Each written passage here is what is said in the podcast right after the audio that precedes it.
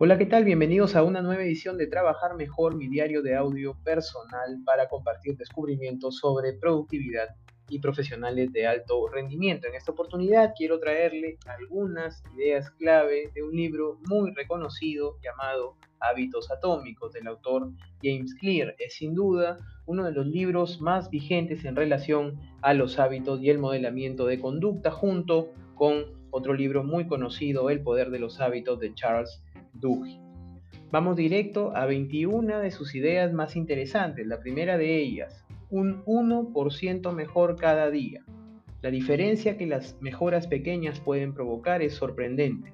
Si logra ser un 1% mejor cada día durante un año, terminará siendo 37 veces mejor al final del periodo. Esa es la idea número uno. La idea número dos es las tres capas del cambio de conducta. James Clear hace un ejemplo muy muy simbólico y es muchas veces nos enfocamos solo en los resultados o solamente en los procesos. Los cambios de fondo se dan basándose en la identidad. Vamos a colocar un ejemplo. Resultados es lo que obtenemos. Tengo en mente leer un libro. Los procesos es lo que hacemos. Lo que haríamos como parte del proceso para leer un libro es agendar un tiempo para leer. Un cambio basado desde la identidad se enfoca en lo que crees. Para convertirme en lector, ¿qué cualidades son las que cultivan los lectores? Dice James Clear que la clave para un cambio de fondo es trabajar sobre la identidad y no sobre los resultados y los procesos. La tercera idea que me parece muy interesante es la composición de los hábitos. El hábito es una conducta que se ha repetido el suficiente número de veces para convertirse en una acción automática. Cualquier hábito puede dividirse en un circuito de retroalimentación de cuatro pasos. Señal, anhelo, respuesta y recompensa. La cuarta idea es quizás uno de los mensajes centrales del libro y son las cuatro leyes del cambio de conducta. James Clear deja clara la pregunta, ¿cómo crear un buen hábito? A lo cual se responde con cuatro leyes. La primera ley es hacerlo obvio, la segunda ley es hacerlo atractivo, la tercera ley es hacerlo sencillo, reducir la fricción. Y la cuarta ley es hacerlo satisfactorio, que tengamos una sensación de éxito al culminar alguna acción sobre la cual estamos proyectando algún cambio. La quinta idea tiene que ver también con las leyes de cambio de conducta, pero con las reglas para eliminar un mal hábito. Para eliminar un mal hábito hay que invertir la primera ley. Si lo importante era hacerlo obvio, ahora lo que debemos hacer es hacer invisible esa actividad o ese detonante de un mal hábito para nosotros hay que invertir la segunda ley y hay que hacer poco atractiva esa actividad que es un mal hábito para nosotros. Hay que invertir la tercera ley y hay que hacerlo eh, complejo de realizar y hay que invertir la cuarta ley y hay que hacerlo insatisfactorio.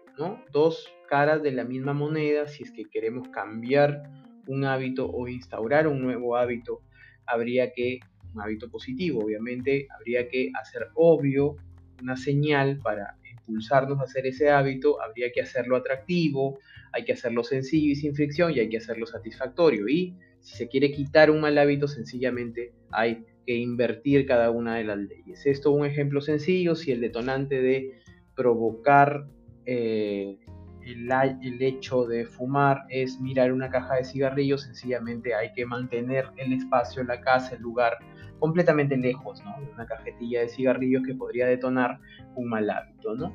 La sexta idea que quisiera compartir es el registro de hábitos. El mayor reto es mantenernos conscientes de lo que hacemos. Para crear tu propio registro, hay que hacer una lista de todos nuestros hábitos diarios y calificarlos como positivos, negativos o neutros. Para tomar conciencia hay que hacernos la pregunta siempre, ¿me ayuda a convertirme en la persona que quiero llegar a ser este hábito? Un ejemplo, me levanto eh, como carne, eh, escribo un diario, salgo a caminar. Esos hábitos en ese orden podemos puntuarlos como positivo, negativo o neutro y al mismo tiempo lo importante es preguntarnos, esos hábitos que ya son sucesivos en nuestro actuar al despertar, nos están llevando a ser la persona que queremos llegar a ser, Ese es el corazón de la sexta idea.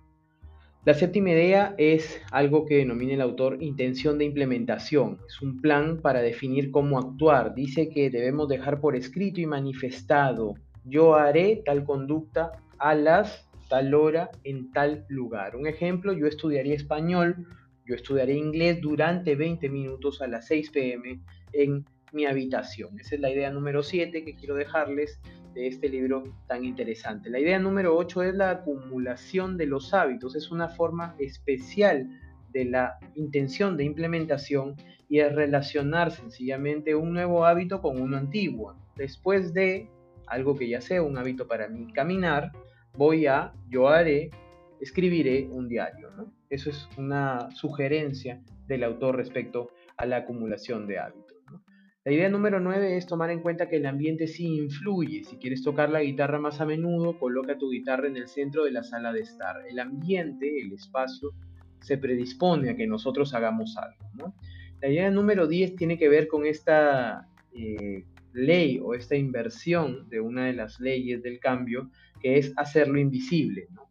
Lo, importante, según James Clear, es eliminar tan solo la señal que detona la mala conducta y el hábito completo se desvanece. Si no consigues en tu trabajo avanzar, deja tu teléfono en la otra habitación por horas. El secreto del autocontrol es convertir en evidentes las señales de los buenos hábitos y en invisibles las señales de los malos hábitos.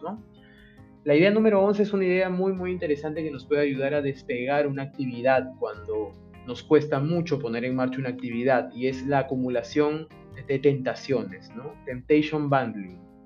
La acumulación de tentaciones trabaja mediante la unión de una acción que quieres hacer con una acción que necesitas hacer. Un ejemplo muy concreto es ver Netflix mientras practicas la bicicleta estacionaria o escuchar la mejor música mientras escribes ese ensayo que es un poco complicado para ti, y etcétera, ¿no? Eh, la idea número 12 habla de pertenecer a la tribu.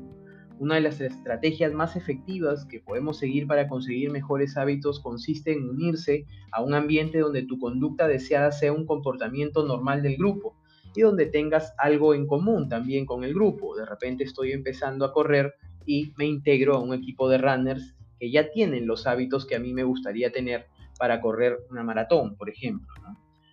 La idea número 13 tiene que ver con la procedencia de los anhelos. Hay que tomar en cuenta que los anhelos, deseos, todas esas situaciones que detonan un buen hábito o un mal hábito, en muchos casos, son un intento de satisfacer motivos subyacentes fundamentales. A veces busco en Google porque quiero reducir la incertidumbre. Publico en Instagram porque quiero ganar aceptación social y aprobación todos tenemos motivos de fondo que le subyacen a muchas de las acciones que estamos llevando a cabo. La idea número 14 es la repetición como clave para sostener un hábito. Los hábitos se construyen a partir de la frecuencia y el número de repeticiones que se, que se practican, no por cuánto tiempo se practican. Así, si es que deseamos hacer el hábito de trotar, lo ideal sería trotar 10 minutos por 30 días, más no trotar 60 minutos un solo día y abandonarlo el resto de la semana.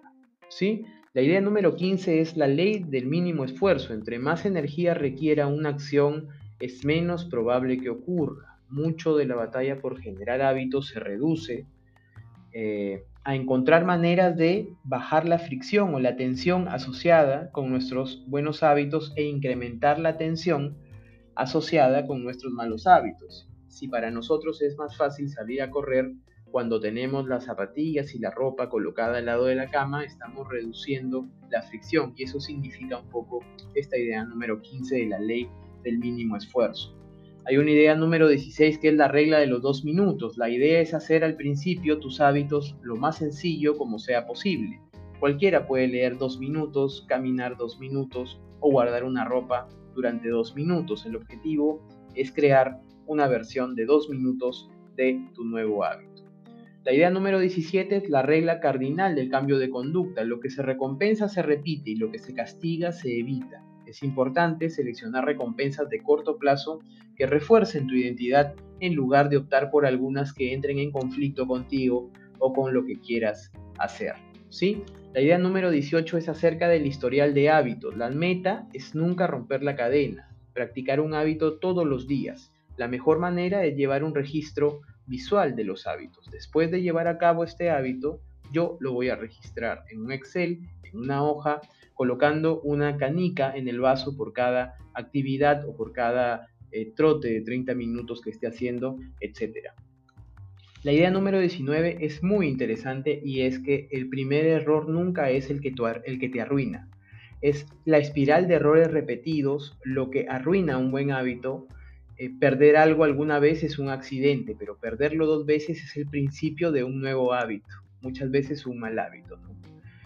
Eh, la idea número 20, y ya con esto finalizamos porque son 21 ideas que, que vamos a compartir a lo largo de esta, de esta conversación, y e, es el contrato de hábitos. ¿no? El contrato de hábitos es un acuerdo verbal o escrito en el que estableces tu compromiso particular, así como el castigo que ocurrirá si no lo cumples. Luego, en presencia de dos personas que actúen como testigos, sellamos el contrato y nos hacemos cargo. Es la idea número 20 y para finalizar, la idea número 21 es la regla de ricitos de oro. Establece que los humanos experimentamos los niveles más altos de motivación cuando al trabajar en una tarea, esta tarea está en el límite de nuestras actividades actuales. No demasiado difícil, no demasiado sencilla, solo lo justo. Trabajar en un desafío manejable nos ayuda a mantener la motivación.